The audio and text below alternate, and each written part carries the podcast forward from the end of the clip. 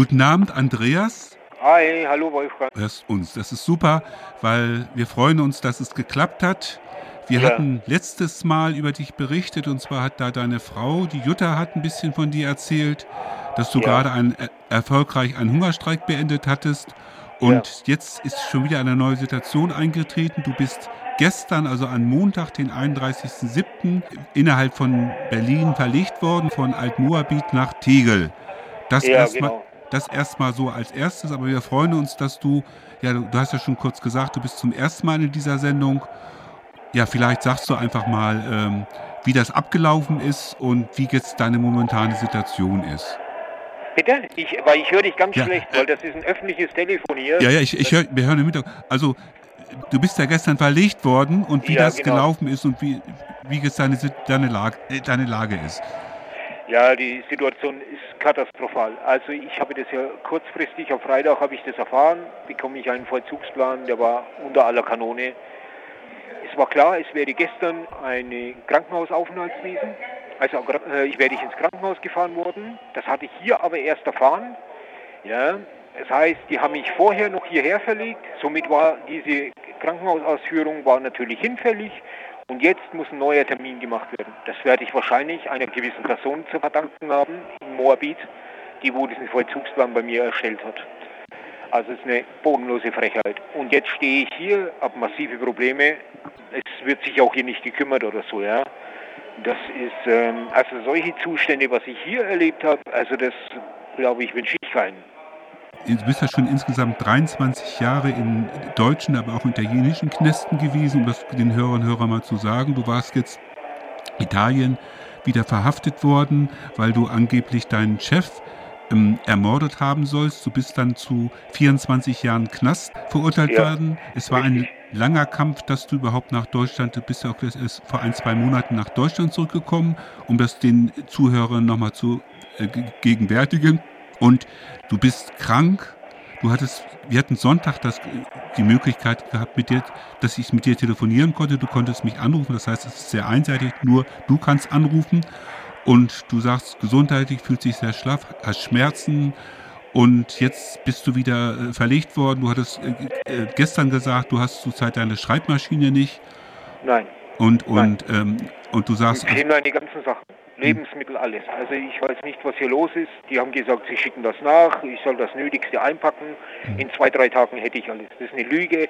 Ein Beamter hat zu mir gesagt, das kann vier Wochen, wahrscheinlich auch sogar länger dauern. hm, hm. Äh, es ist äh, keine Ahnung, was das soll. Ich, ich weiß auch nicht, wie ich mit der Situation umgehen soll. Ja? Hm. ist, ich kämpfe und kämpfe und ich habe aber wirklich ein Limit, wo ich sage, ey, stopp, ich kann nicht mehr. Ich habe vor einer Stunde, dieser Arzt hier ist so unverschämt, hat mein Morphin auf die Hälfte reduziert, weil das mir angeblich nicht gut tun würde.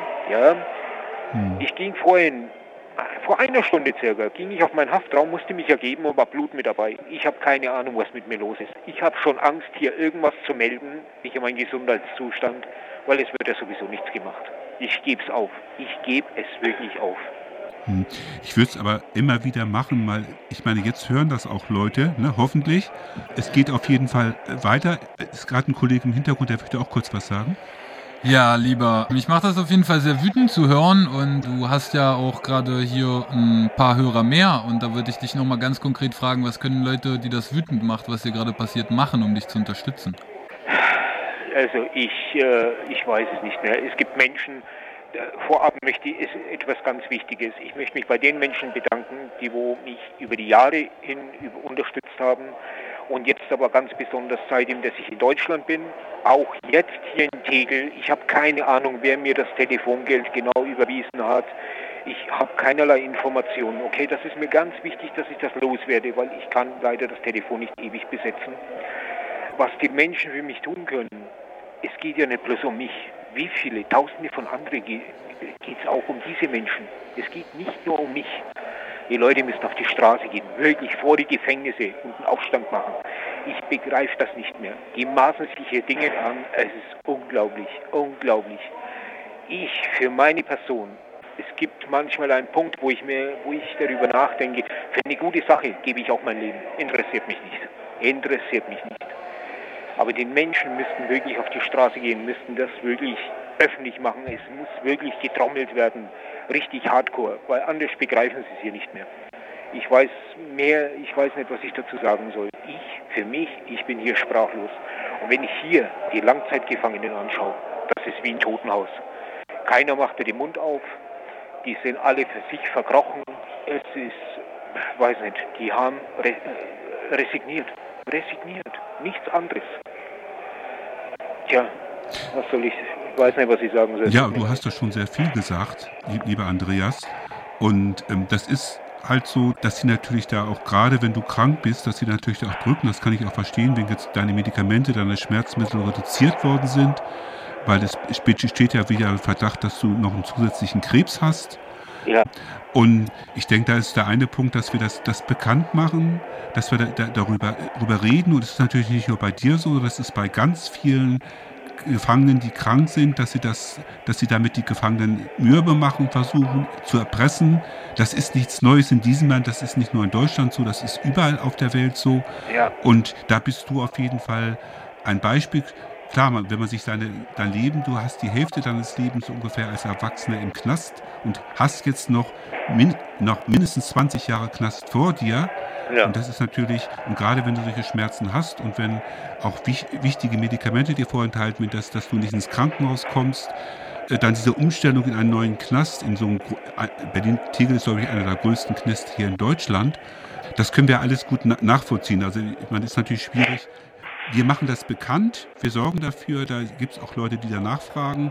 Und du bist 52 Jahre alt und hast jetzt noch eine Perspektive von 20 Jahren Knast, wenn alles schief läuft. Ne?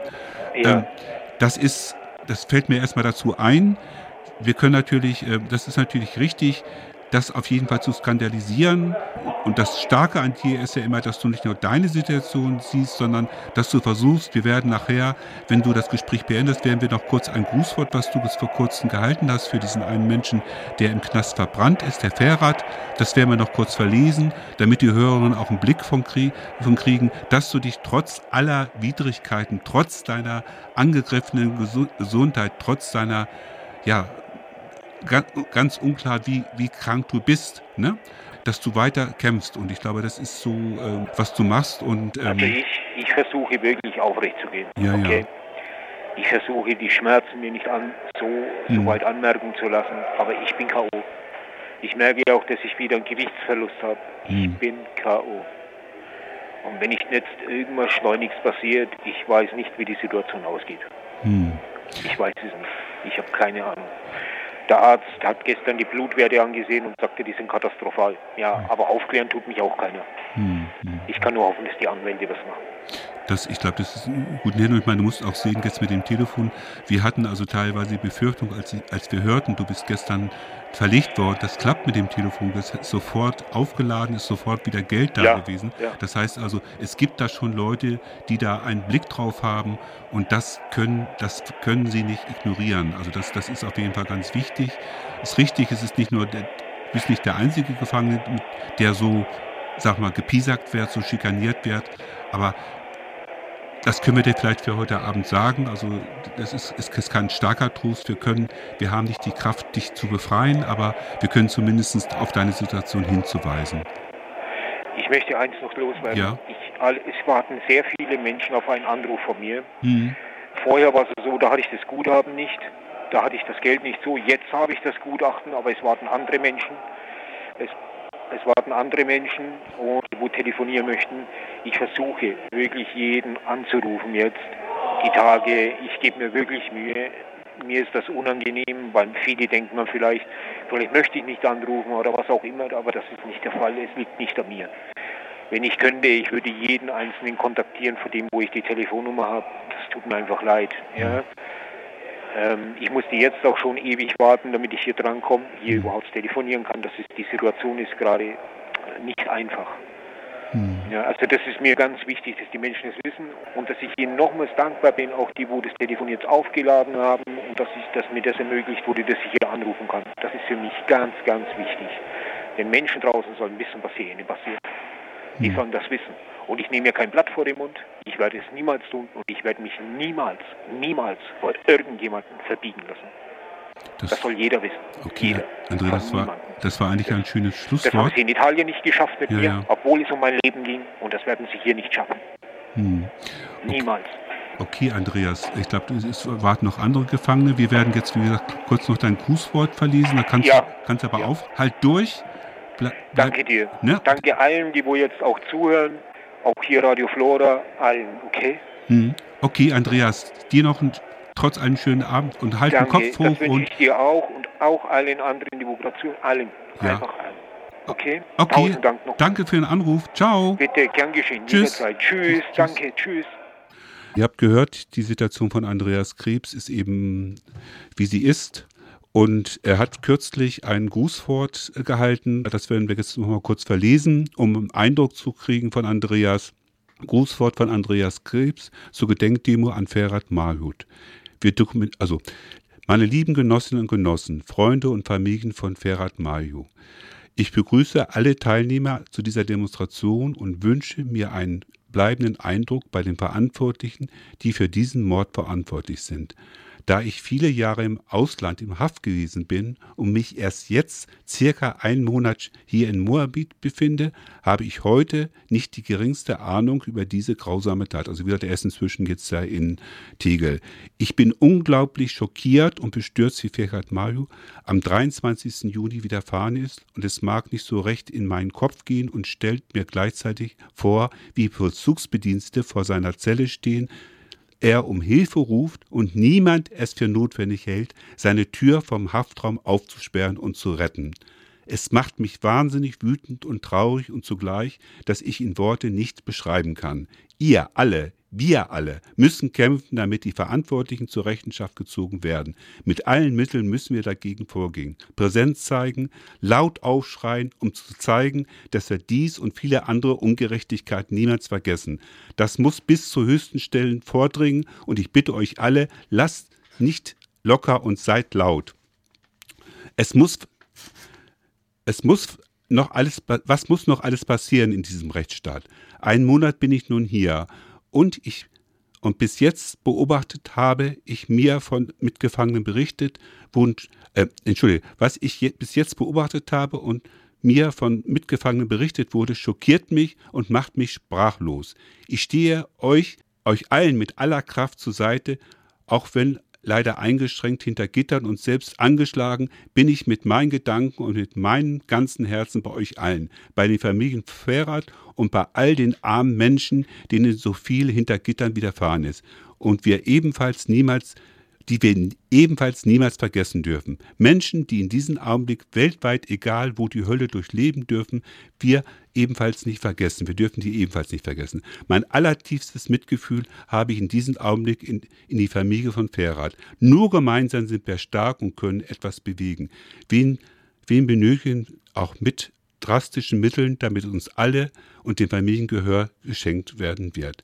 Euer Andreas Krebs. Wie gesagt, das war ein Grußwort von Andreas Krebs und es zeigt ganz einfach, dass Andreas sich nicht nur für, für seine Situation einsetzt, sondern alle Gefangene im Blick hat. In dem Sinne.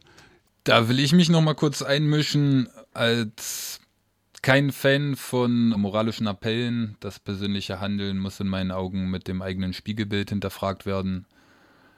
Möchte ich trotzdem noch mal unterstreichen, genau wie wichtig die Worte von Andreas Krebs sind. Zurzeit befindet sich Edda in einem Hungerstreik, der über 129 Tage geht. Also die Genossin hat seit über 129 Tagen nichts gegessen. Musa steht eine Abschiebung im Raum in die Niederlande nach dem Absitzen seiner Strafe. Drei Angeklagte sind zurzeit in Düsseldorf im Prozess wegen 129 eigene einzige vorgeworfene Strafen, Organisieren von Konzerten und Demonstrationen. Es geht um den Mord an Uri Giallo, der vor kurzem noch tiefer unter dem Teppich gekehrt wurde, als es schon war. Es geht um die weiteren Morde, die in Dessau von der Polizei erfolgreich oder nicht erfolgreich vertuscht wurden. Es geht um all die Menschen, die in Polizeirevieren sterben.